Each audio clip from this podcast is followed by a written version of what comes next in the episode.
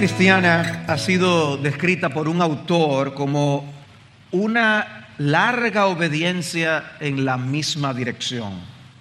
Una larga obediencia en la misma dirección.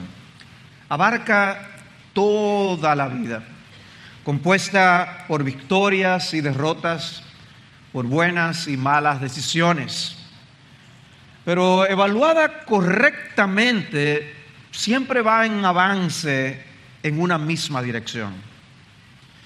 Si nos enfocáramos únicamente en los eventos de algunos días, podríamos llegar a conclusiones incorrectas acerca de una persona.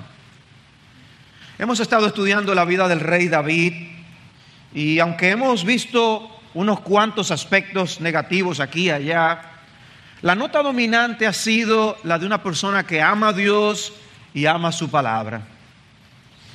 Nos podemos identificar muchísimo con los salmos escritos por David. En Primero de Reyes aparece una evaluación de la vida de David en un versículo. Dice así en Primero de Reyes 15:5.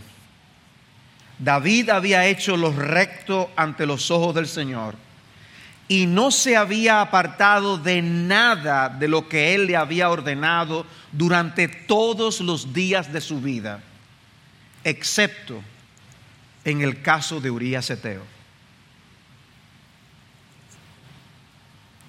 La gran mancha de su vida fue lo que hizo con Urias y con la mujer de Urias. Y en la mañana de hoy estaremos estudiando segundo de Samuel 11. Yo creo que una de las preguntas más importantes que nos podemos hacer al abordar un pasaje como este es, ¿para qué nos dejó el Espíritu Santo una historia como esta en las Sagradas Escrituras? ¿Cuál es el propósito de esta historia?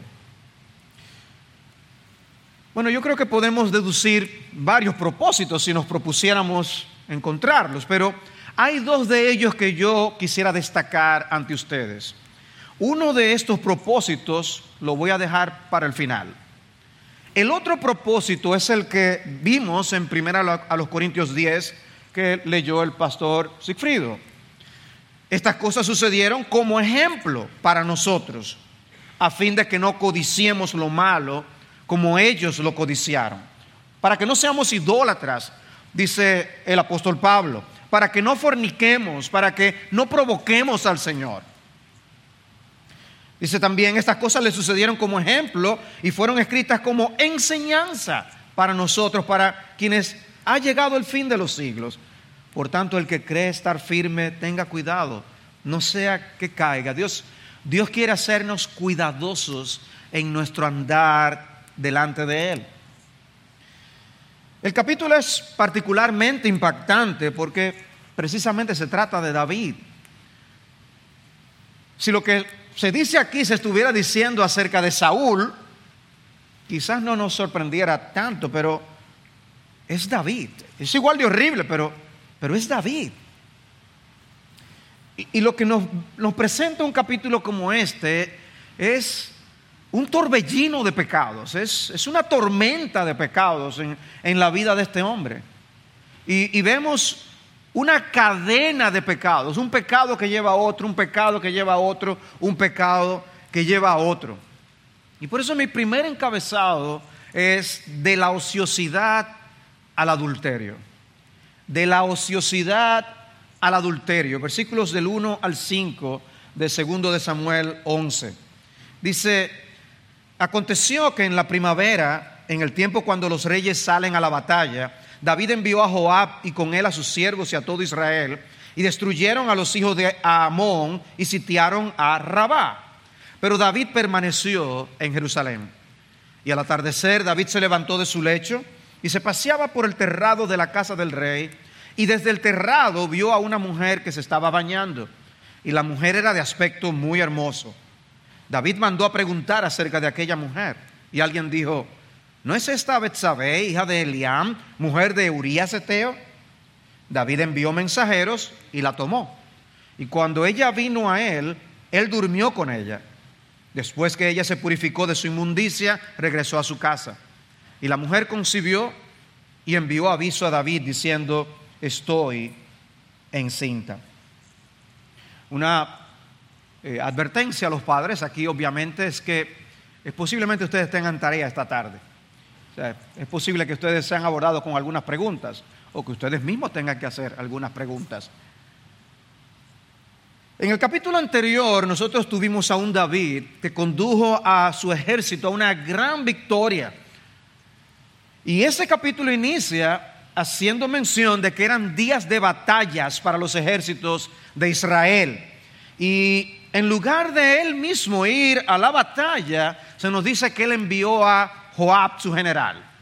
Entonces nos topamos en la historia con un pero.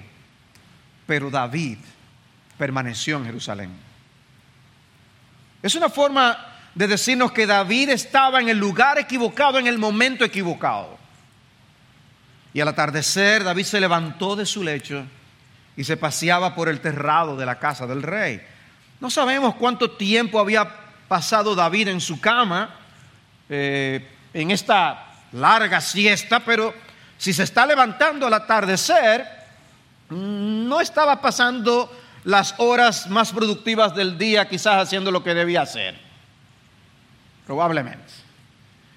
Y por eso vemos que hay una especie de caída en la ociosidad en este instante, en este momento, esta ocasión de su vida. Los puritanos eh, solían hablar mucho de, los inconvenientes de la ociosidad, de la pereza, los problemas en lo que nos puede meter el no estar haciendo nada o el estar perdiendo el tiempo. Uno de ellos, William Bridge, decía, mientras menos trabajamos para Dios, más trabajará Satanás en nosotros. Y otro de ellos, Isaac Ambrose, el ocio es el suelo perfecto para que las semillas de la inmundicia crezcan. El, riesgo, el peligro de estar matando el tiempo.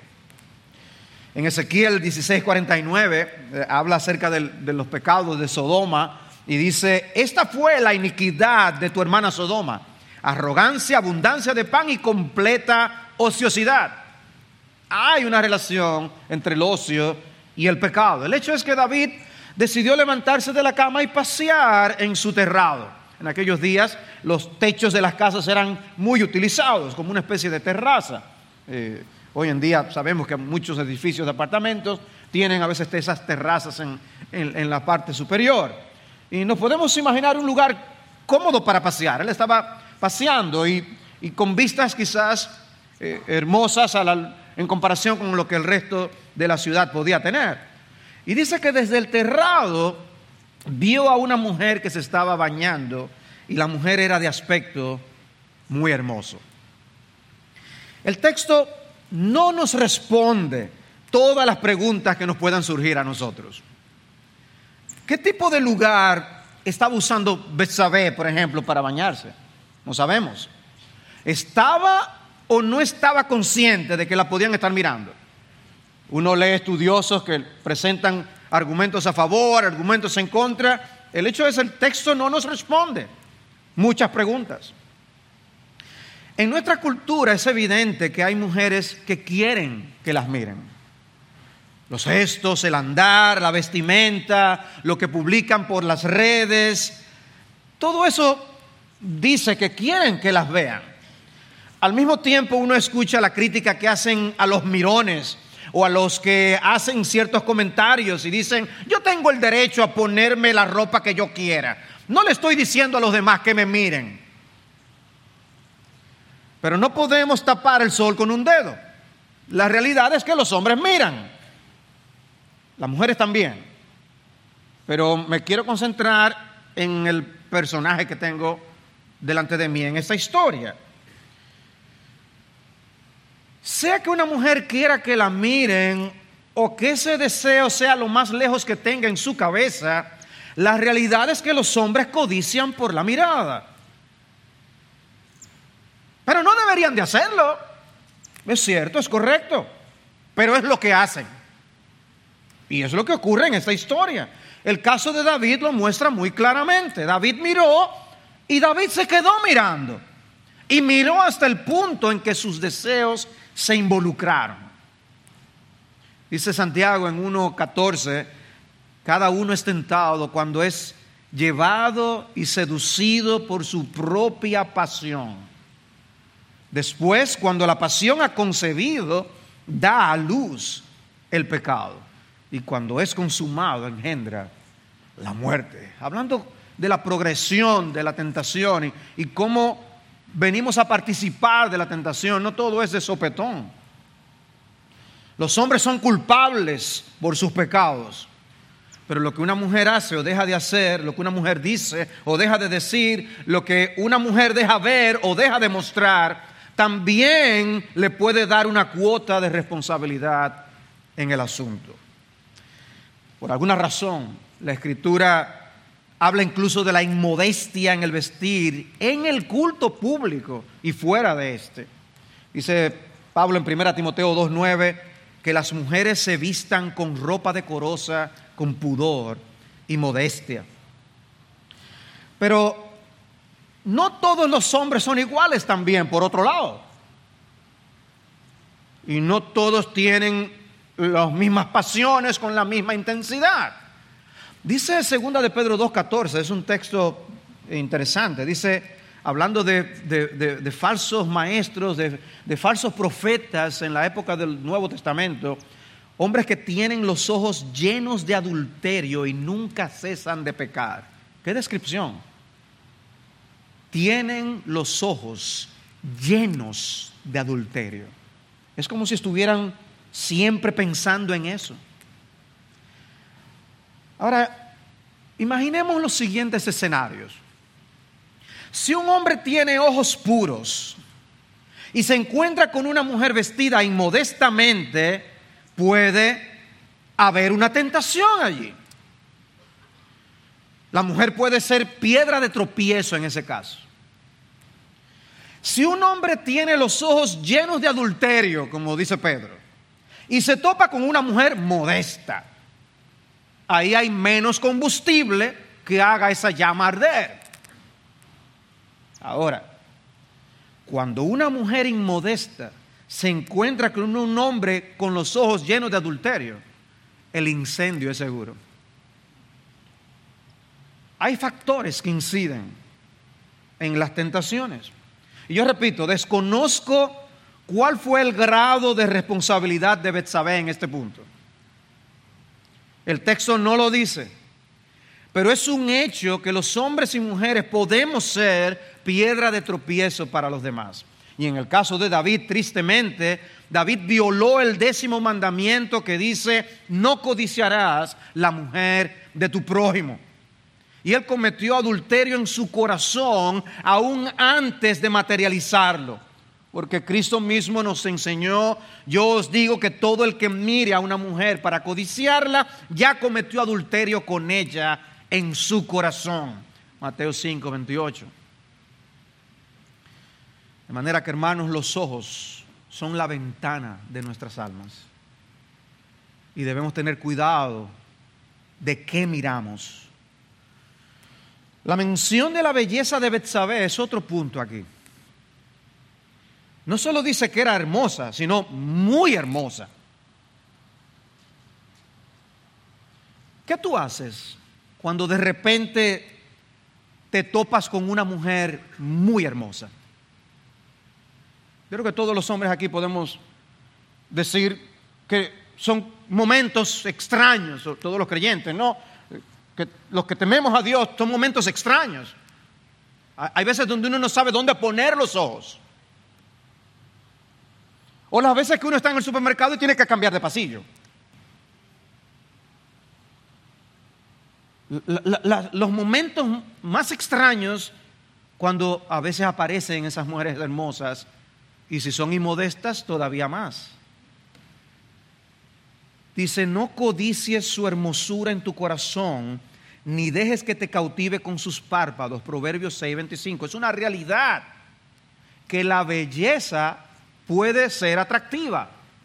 La Biblia tiene una teología de la belleza que no la oculta. De hecho, cuando nosotros leemos acerca de cómo la esposa de Potifar tentó a José, dice que José era un hombre hermoso. Hay una teología de la belleza en las escrituras. Hay, hay riesgos y peligros en la belleza. Y debemos estar conscientes de estas cosas, puede ser engañosa, como dice Proverbios 31, y atraparte en un momento que tú de lo que debes cuidarte. Lo que David vio le atrapó. Observen que yo todavía no he hablado del adulterio de David. Solo estoy considerando aquí su mirada. Aquí estamos hablando de lo que vemos y de lo que dejamos de ver.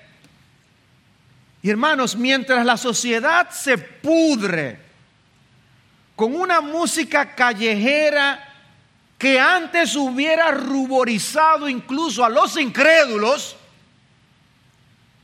aquí estamos nosotros hablando del décimo mandamiento en un mundo que ha abrazado las ideologías más torcidas y que aún están traspasando a los niños.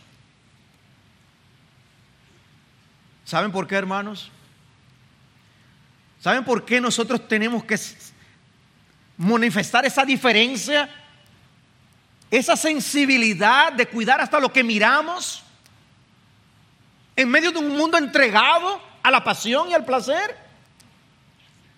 Bueno, porque la voluntad de Dios es que nosotros seamos santos.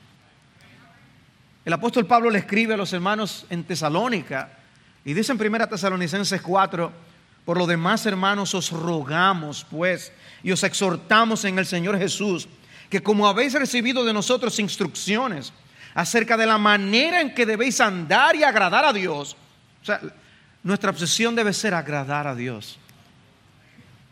Que nuestro Dios esté agradado. Eso, debe ser un alto anhelo. Pablo lo dice así también en Corintios. Pues sabéis qué preceptos os dimos por autoridad del Señor Jesús. Porque esta es la voluntad de Dios, vuestra santificación. Es decir, que os abstengáis de inmoralidad sexual. Tesalónica se podía estar cayendo a pedazos. Pero Pablo le dice a los tesalonicenses, hermanos, Dios quiere nuestra santificación. Que cada uno de vosotros sepa cómo poseer su propio vaso en santificación y honor, no en pasión de concupiscencia, como los gentiles que no conocen a Dios. En otras palabras, hay una diferencia entre el que conoce a Dios y el que no le conoce, en la manera como se conduce con sus pasiones. Y en Efesios lo mismo. Pablo tiene que escribir a los hermanos en Éfeso, otra ciudad también marcada por la corrupción y la inmundicia. Le dice, pero que la inmoralidad y toda impureza o avaricia ni siquiera se mencionen entre vosotros como corresponde a los santos, ni obscenidades, ni necedades, ni groserías, que no son apropiadas, sino más bien acciones de gracias. Porque con certeza sabéis esto, que ningún inmoral, ni impuro o avaro que es idólatra tiene herencia en el reino de Cristo y de Dios. Hay, hay una ciudadanía diferente para los hijos de Dios. El mundo está legalizando todo lo que Dios tiene por inmundicia. A lo malo llaman bueno. Un mundo marcado por pornografía por doquier. Pero Dios quiere que tú y yo seamos diferentes. La sociedad está siendo sacrificada en el altar del placer, del poder y de la codicia. El versículo 3 nos dice que David no se conformó con mirar. David mandó a preguntar acerca de aquella mujer. Y alguien dijo, ¿no es esta Betsabé, hija de Eliam, mujer de Urias Eteo? No dejemos de ver la progresión de la caída de David. El inicio de su desgracia está en el versículo 1. David no estaba donde estaba supuesto estar. Luego el versículo 2 nos muestra uno de los grandes peligros, el ocio. Y fue en esa circunstancia que David vio. El pecado de David comienza con el descuido de un deber. En cada paso David pudo haber hecho algo para detener el avance de la tentación, pero lo que hizo fue hundirse más. Y David mandó a preguntar por ella. ¿Ven lo que está pasando aquí? David ya está haciendo de mal testimonio en medio de la situación. Ya él está involucrando a sus siervos. ¿Y quién es esa mujer? Y el escuchar quién era debió hacerle retroceder. es la mujer de uno de mis soldados. Uno que se encuentra arriesgando su vida por la nación. Segundo de Samuel 23 menciona los nombres de 37 valientes que sirvieron bien cerca de David. Algunos fueron parte de su guardia personal. El último en ser mencionado en la lista es Urias Eteo, en el versículo 39. Impresionante. David, eh, Urias era uno de los mejores hombres de David. Y dice el versículo 4, David envió mensajeros y la tomó. Y cuando ella vino a él, él durmió con ella. Después que ella se purificó de su inmundicia, regresó a su casa. Es un versículo que dice tanto en tan poco. David también violó el séptimo mandamiento. Y de paso siguió contaminando a otros, en este caso los mensajeros que fueron a buscar a Betsabé. Ahora, ¿qué testimonio está dando aquí a sus siervos? Hermanos, muchas veces los empleados nuestros son testigos de nuestros pecados. Y debemos estar más conscientes de qué tipo de testimonio estamos dando. Aquí David está echando por la borda su testimonio. Ahora, uno sigue teniendo preguntas. ¿Le dijo algo Betsabé? No, pero ¿para qué voy? ¿O le dijo algo Betsabé ya cuando estaba en casa de David? ¿Trató de detenerlo? El texto no nos dice nada al respecto. Pero sin duda en el asunto hubo abuso de poder. Un poco de ocio que le condujo a la codicia, que le condujo al abuso de poder, que le condujo al adulterio. Hay una expresión después que es llamativa, dice, después que ella se purificó de su inmundicia, regresó a su casa. La expresión no es de fácil traducción y por eso las diversas expresiones que tenemos en distintas versiones. Como está en la Biblia de las Américas, pareciera sugerir que después de estar con David pasó por un proceso de purificación. Pero observen cómo traducen las siguientes versiones. Primero, la Biblia textual dice, él se acostó con ella, pues acababa de purificarse de su impureza. Y como pueden ver ahí, la purificación fue antes. La ESV en inglés dice porque ella se había estado purificando de su inmundicia. Y la nueva versión internacional lo traduce, hacía poco que Betsabé se había purificado de su menstruación. El, el, Pentateuco tenía leyes de purificación que no tenemos el tiempo de ver ahora, que se aplicaban a diferentes circunstancias. Ahora, ¿cuál es el propósito de esta frase aquí? Yo creo que el propósito es mostrar que Urias no era el padre de ese niño. Para el momento en que David manda a buscar a Betsabé, ella se encontraba en su momento más fértil. Oh, la providencia de Dios. Y efectivamente el versículo 5 nos dice lo que sucedió. Y la mujer concibió y envió aviso a David diciendo, estoy encinta. Todo parecía haber salido muy bien. David se imaginó que podía salirse con la suya y dejar este asunto atrás, echar una cana al aire y continuar con su vida. La actitud de David era similar a la que se describe en Proverbios 30-20. Así es el camino de la mujer adúltera. Come, se limpia la boca y dice, no he hecho nada malo. David estaba actuando de esa forma. O como dice otro proverbio, el pan comido en secreto es sabroso. David estaba como el niño que niega que se había comido el bizcocho teniendo toda la boca llena de suspiro. Pero al menos Dios estaba viendo ese suspiro. Y ahora se enfrentaba al hecho de que el asunto podía salir a luz pública.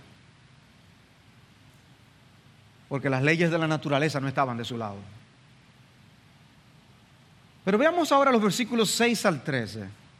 Del adulterio al encubrimiento del adulterio al encubrimiento.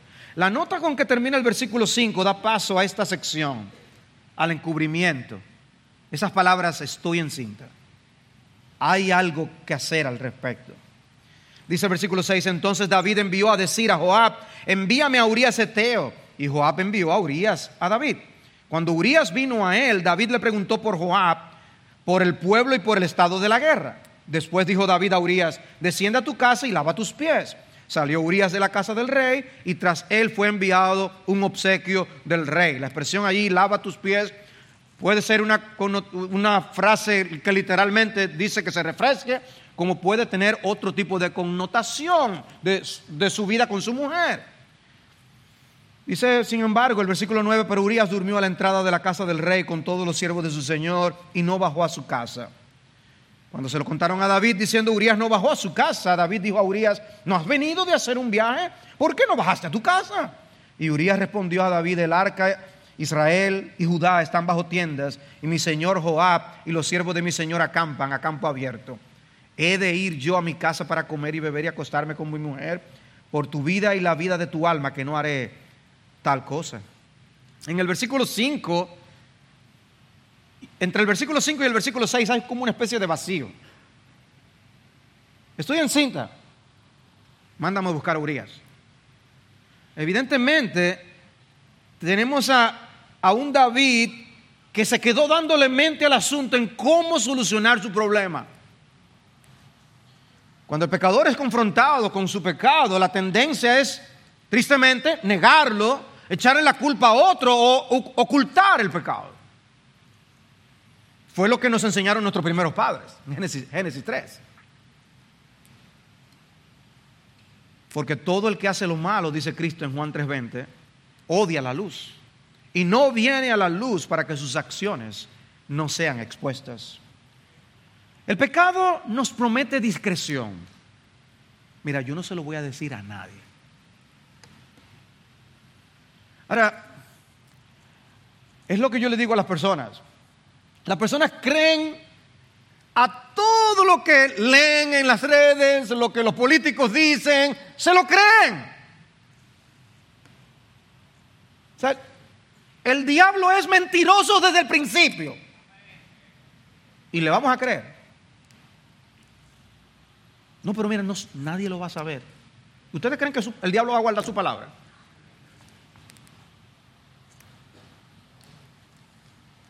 Él no quiere que tú lo pienses, Él no quiere que tú pienses en las consecuencias. Solo después de cometido es que Él te menciona las, las letras pequeñitas del contrato. Al principio solo quiere que disfrutes el momento y te pide que te olvides de lo demás. Los problemas vienen después.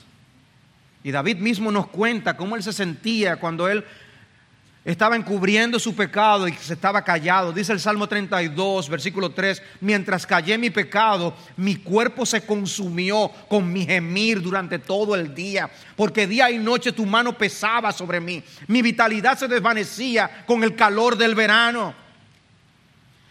Ahora que él veía que todo podía descubrirse, entonces empezó a proteger su imagen a toda costa, literalmente a cualquier precio.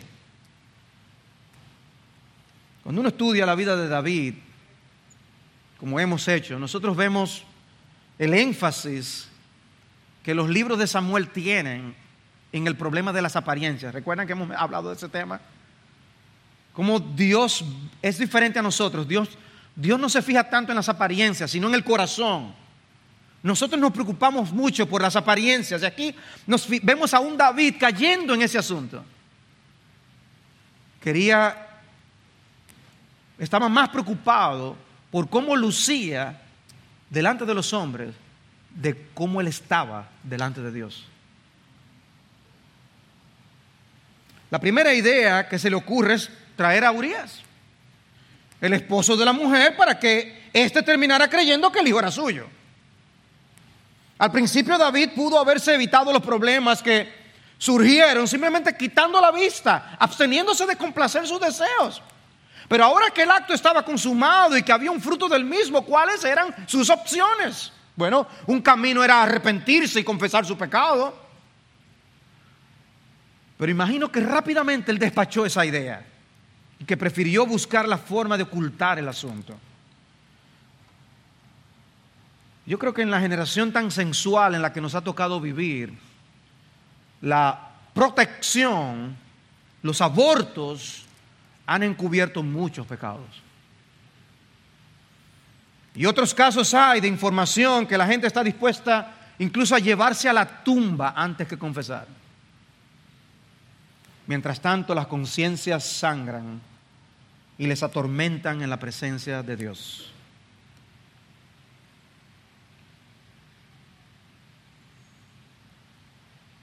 Si tú eres uno de esos, hay perdón en Cristo. Ve a Cristo y confiésale tu pecado. Como David estaba en el poder, él tenía todos los recursos a su disposición para tratar de solucionar su problema. Usar a sus siervos a su antojo. David manda a buscar a Urias y le hace creer que lo hizo para saber cómo estaba la guerra. En la misma historia vemos que un mensajero va y le dice a, David lo que pasó después cuando Urias muere. No podía mandar a buscar otro tipo de mensajero que le dé un reporte también, pero mandó a buscar a Urias. Urias, vete ahora a tu casa, tú te mereces un buen baño, un buen descanso. Y el dadivoso David aprovecha y le manda un regalo a su casa, quizás provisiones para que él pueda pasar un, un buen momento con su mujer. Y una vez sabe que muy probablemente le estaba siguiendo el juego a David. Urias no, no dice nada. Él no le dice a David, ok, voy para mi casa. No, él no dice nada. Él simplemente sale como si fuera a hacer lo que David le dijo, pero en lugar de ello se queda en la casa de David durmiendo con todos los otros siervos. Al otro día David se entera y, le pregunta, pero Urias, ¿y cómo es que un hombre que vino de tan lejos no se fue a su casa a descansar? Y la respuesta de Urias fue una galleta sin manos, como decimos nosotros. Dice el versículo 11, oh, pero el arca Israel y Judá están bajo tiendas y mi señor Joab y los siervos de mi señor acampan a campo abierto. Y voy a ir yo a mi casa para comer, beber y acostarme con mi mujer por tu vida y la vida de tu alma que yo no haré tal cosa. Wow. Mientras David estaba menospreciando a Dios y su ley en cada una de sus actuaciones, Urias manifiesta absoluto respeto al arca del pacto y a la ley de Dios. De haber hecho lo que David quería, Urias habría quedado inmundo para seguir ayudando a sus hermanos en la batalla, como dice la escritura en Levítico y en Primero de Samuel. El argumento que Urias da sobre el arca nos dice mucho. Antes había sido David el que había mostrado interés en el arca y que se preocupaba porque no tenía un lugar donde reposar. Pero ahora el rey la trata con menosprecio, mientras un eteo o un hitita unido al pueblo de Dios es el que manifiesta fidelidad y respeto al arca. Qué gran diferencia entre el David del capítulo 7, que quería levantar un lugar para el arca del pacto, y el David frustrado con Urias, porque quería respetar la misma arca. El hecho es que David no calculó que él estaba tratando con un hombre recto y fiel. David pensó que Urias sucumbiría a los deseos de la carne como le pasó a él. Lo único que en este caso Urias no quiso ni dormir, ni, ni como esposo, ni con su propia mujer pero David no se rinde y él hace un nuevo intento. Ustedes recuerdan quién era el loco obsesionado antes, ¿verdad? Saúl. Ese era el loco obsesionado. Con David. El que parece el loco obsesionado ahora es David.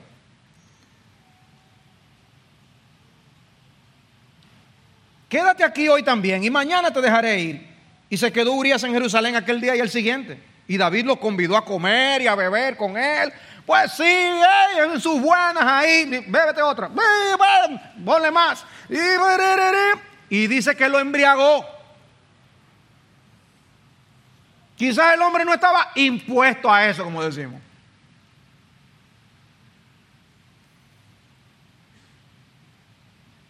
Al anochecer, Urias salió a acostarse en su cama con los siervos de su señor, pero no descendió a su casa. Wow. Tratar de mantener una fachada ante los demás le condujo a ir añadiendo pecado sobre pecado, pecado sobre pecado. El pecado no arrepentido ni confesado puede crecer como una bola de nieve y se hace cada vez más grande y más grande y más grande. Ahora incluye el emborrachar a Urias. Estaba determinado a mantener su fachada. Pero ni aún en esas circunstancias Urias se quiso ir a su casa. Como dice alguien, Urias borracho era más piadoso que David sobrio. Nada le funcionó a David. ¿Y por qué el afán de David? Porque los pecadores buscan el placer en la inmoralidad, pero no quieren hacerse responsables de las consecuencias. Una historia que nos parece conocida, ¿no? Para los pecadores es mejor abortar que aceptar el placer responsable. Para David era más conveniente causar la muerte de alguien que tener que admitir su culpabilidad. Cuídate de querer justificar tus pecados, porque tú no sabes a dónde eso te puede llevar. Dice Proverbios 28, 13, el que encubre sus pecados no prosperará, mas el que los confiese y los abandona hallará misericordia. Ahora sabía que sacar, ahora él tenía que sacar a Urias del medio. Su afán por encubrir su pecado le convirtió en un asesino. Y ese es nuestro próximo encabezado en esta cadena de pecados. De la ociosidad al adulterio, del adulterio al encubrimiento, veamos ahora del encubrimiento al asesinato. Dice el versículo 14, y aconteció a la mañana siguiente que David escribió una carta a Joab y la envió por mano de Urías. En la carta había escrito, poned a Urías al frente de la batalla más reñida y retiraos de él para que sea herido y muera. Como Urias no se fue a su casa, David vuelve a su fábrica de pecados mentales. Parece consultar el manual que había dejado Saúl de cómo hacer maldad. Solo había una forma de resolver el problema. Y al amanecer, quizás antes de desayunar, él escribe la carta que envía a Joab, que iba a conducir a la muerte a Urias. El descaro de David fue tal que la sentencia de muerte de Urias la puso en las mismas manos de Urias. En primero de Samuel 18 había sido Saúl el que había enviado a David en una misión suicida para ver si para ver si salgo de él. Y aquí ahora él está haciendo lo mismo con otro. Ahora, ¿se imaginan ustedes a Joab, el general de David, leyendo esta carta?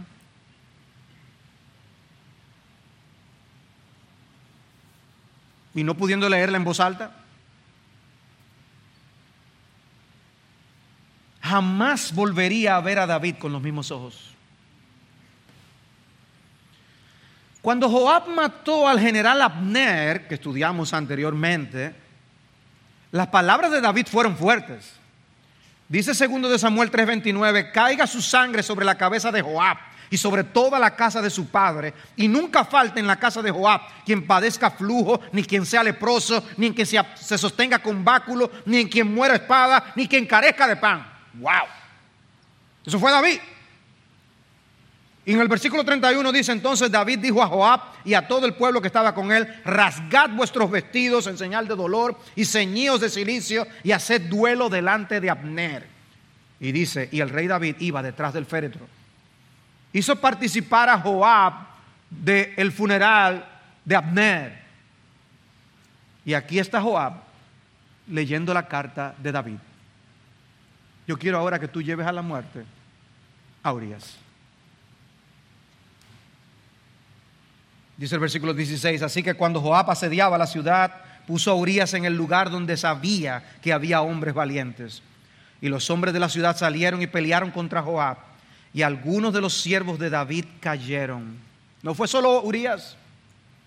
Y dice, y murió también Urias Eteo. Después de esta declaración de la muerte de Urias, el hecho se repite cuatro veces más en el capítulo, como enfatizando, y murió Urias, y murió Urias, y murió Urias. Para colmo de males, estos otros soldados también mueren en la ejecución del plan. David había violado severamente ahora el sexto mandamiento. Pero como si esto fuera poco, el David que antes luchaba fieramente para no perder a ninguno de sus hombres, él ahora minimiza los resultados y le manda un mensaje a Joab. Dice, no tengas pesar por esto, porque la espada devora tanto a uno como al otro. Haz más fuerte tu combate contra la ciudad y destruyale. Y le dice al mensajero, aliéntalo, alienta a Joab. Como, mira, no te apures, que lo que ha pasado no es tan grande. ¡Wow! Ahora, literalmente el texto dice, no sea esto malo ante tus ojos. Joab, no es malo lo que hemos hecho, tranquilo. ¿Quién le iba a decir a David que ese paseo por el terrado de su palacio iba a terminar con él como un asesino? Joab le deja saber a David los resultados y debió sentir un gran alivio.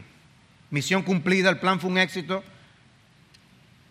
Pero lo que fue el más grande fracaso de su vida lo estaba viendo como un éxito. Muchas veces la peor maldición es que alguien se pueda salir con la suya. Versículo 26 dice, al oír la mujer de Urias que su marido Urias había muerto, hizo duelo por su marido. Cuando pasó el luto, que podía durar una semana, quizás un poco más en otras ocasiones, David mandó traerla a su casa y ella fue su mujer y le dio a luz un hijo. Esto tenía que pasar lo más rápido posible para dar la apariencia de que realmente eh, fue más o menos cuando se casaron. Y en las condiciones que estaba David, no nos extrañaría si él mismo participara en el funeral de Urias. un digno representante de la familia Corleone, para los que saben del padrino. Ya David había dado señales de tener problemas con el sexo opuesto. De alguna manera él había abrazado la costumbre de tener un harén como los reyes paganos. En par de ocasiones, segundo de Samuel nos dice que cada vez que David se fortalecía políticamente, él añadía mujeres a su harén. Pasa en el capítulo 3, en el versículo 1, y luego dice en el versículo 2, a David le nacieron hijos en Hebrón, su primogénito fue Amnón, hijo de Ainoam, la israelita. El segundo, Kileab, de Abigail, viuda de Nabal de Carmel. El tercero, Absalón, hijo de Maaca, hijo de Talmai, rey de Jesús. El cuarto, Adonías, hijo de Agid, el quinto Cefatías, hijo de Abital, y el sexto Itream, de Egla, mujer de David. Estos le nacieron a David en Hebrón. Uh, luego en el capítulo 5 se mencionan las victorias de David nuevamente. Y dice luego en, el versículo 13, después que vino de Hebrón, David tomó más concubinas y mujeres. Y menciona las concubinas primero. Lo cual era una forma extraña de mencionar el, el asunto. Era algo llamativo lo que estaba pasando. Y le nacieron a David más hijos e hijas. Estos son los nombres de los que le nacieron en Jerusalén. Samúa, Soba, Natán, Salomón, menciona nombres. El punto es, se hacía próspero, buscaba más mujeres. Leímos de sus victorias en los capítulos 8 y 10. Y uno espera que ocurra lo mismo. Y efectivamente, sucedió con esa historia. David mandó a traerla a su casa y ella fue su mujer. Como el éxito también puede ser la puerta de entrada de muchos pecados. ¿Te está yendo bien? Cuídate.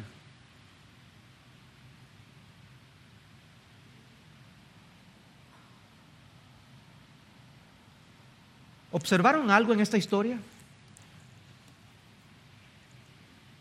En toda la narración no vemos a Dios mencionado en ningún lugar.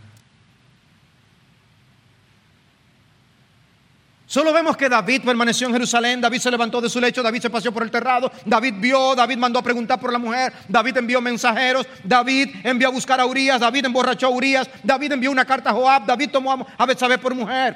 Dios no es mencionado en ningún lugar, excepto al final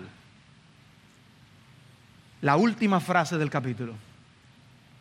Pero lo que David había hecho fue malo a los ojos del Señor. David podía decirle a Joab, no sea esto malo ante tus ojos, pero no al Señor. Lo que David había hecho fue malo a los ojos del Señor. La percepción de la realidad que David tenía era muy diferente a la percepción de Dios. Y la percepción de Dios nunca se equivoca. Y esa declaración final es la declaración más importante de todo el capítulo.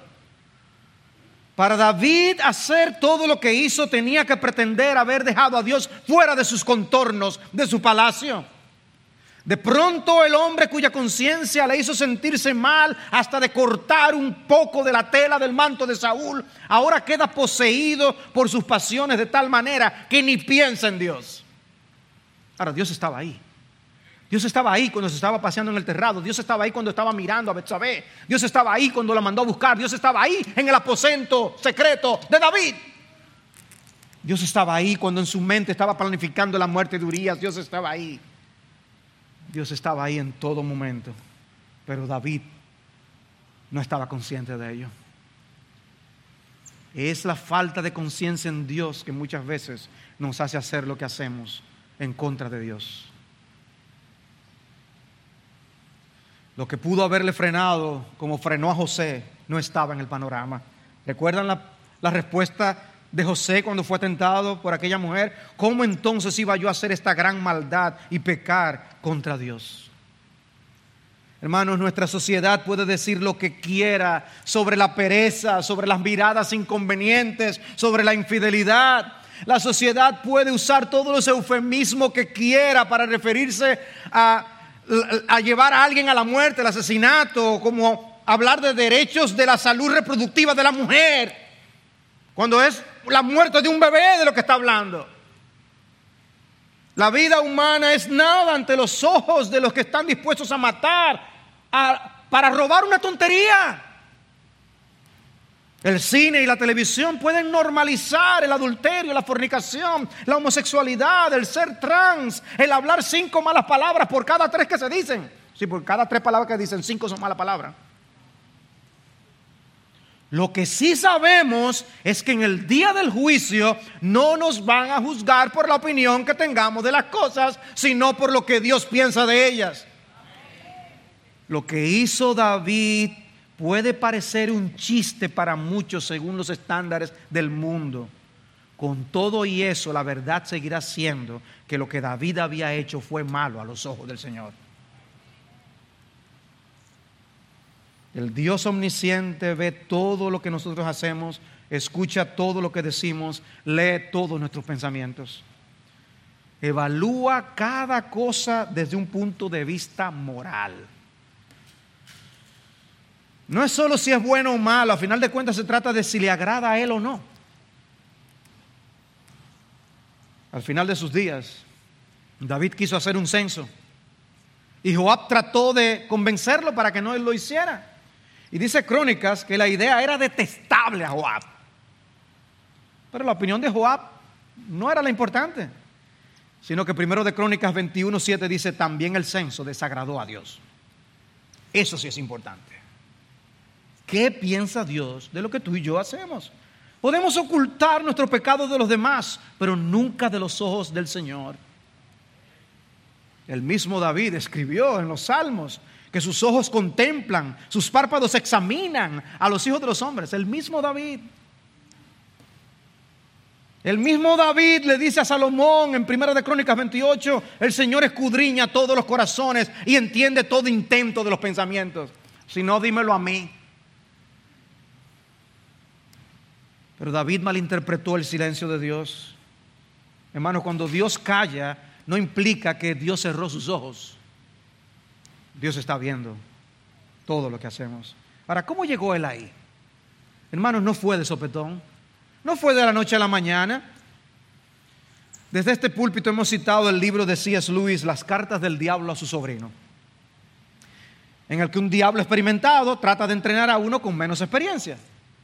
En una de sus cartas le dice que no puede ser impaciente con su víctima. Sé paciente, llévalo al paso para que no se dé cuenta de que está tratando de alejarlo del sol. Porque si de repente siente frío, se va a percatar del peligro Incítale primero a cometer pecadillos y no maldades espectaculares. Y dice en la carta, no importa lo leves que puedan ser sus faltas, con tal de que, de que tenga su efecto acumulativo.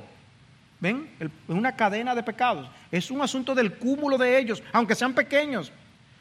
Que su efecto acumulativo sea empujar al hombre lejos de la luz y hacia el interior de la nada.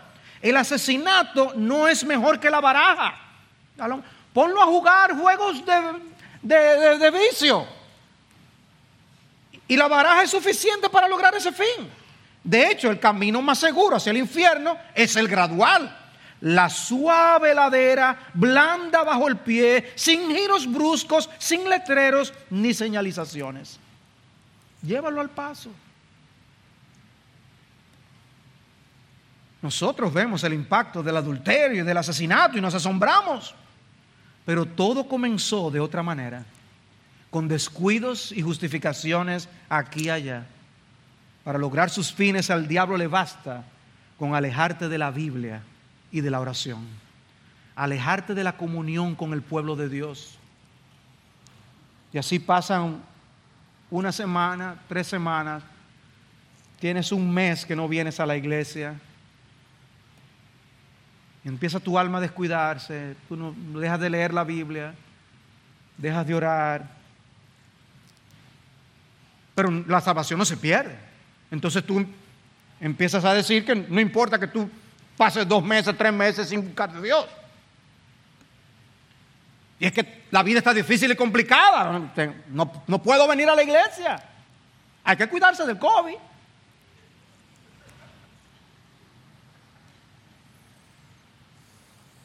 Al principio del mensaje yo les dije que uno de los propósitos de este pasaje es colocar un, un, espejo delante de nosotros en el cual mirarnos, aprender del ejemplo de David.